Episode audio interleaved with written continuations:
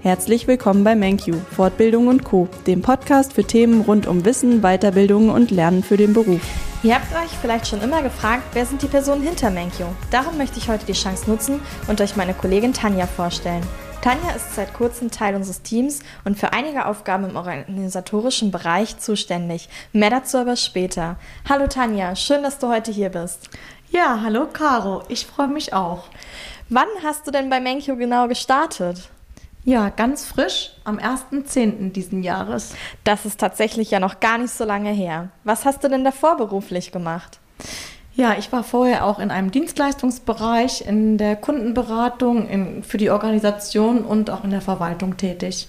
Da gibt es ja mit Sicherheit das ein oder andere, was du bei Menkyo auch anwenden kannst. Wie bist du denn dann überhaupt auf Menkyo als Arbeitgeber aufmerksam geworden?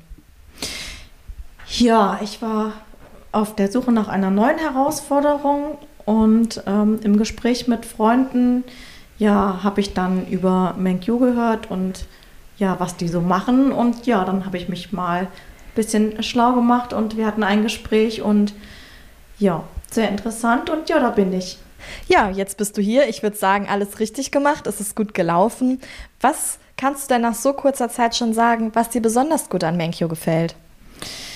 Ja, das vielseitige Team, die umfangreichen Themen für Jung und Junggebliebene, das Lernen und der Umgang mit modernsten Techniken in der digitalen Zeit. Bei all den vielen Möglichkeiten bei MenQ, welche Aufgabenbereiche wirst du übernehmen? Also die Bearbeitung von Aufzeichnungen zur Bereitstellung für unsere Teilnehmer, damit kein Unterrichtsstoff durch beispielsweise Fehlen verloren geht oder ja ganz einfach zur Wiederholung Verinnerlichung des Lehrinhaltes. Momentan arbeite ich im Hintergrund und führe Nachweise über Anwesenheiten, Lernkontrollen und so weiter. Ja, also sehr vielseitig und ein ganz wichtiger Punkt. Du sorgst quasi immer dafür, dass unsere Teilnehmer am Ball bleiben können. Man braucht zur Arbeit auch immer einen Ausgleich. Was machst du denn in deiner Freizeit gern?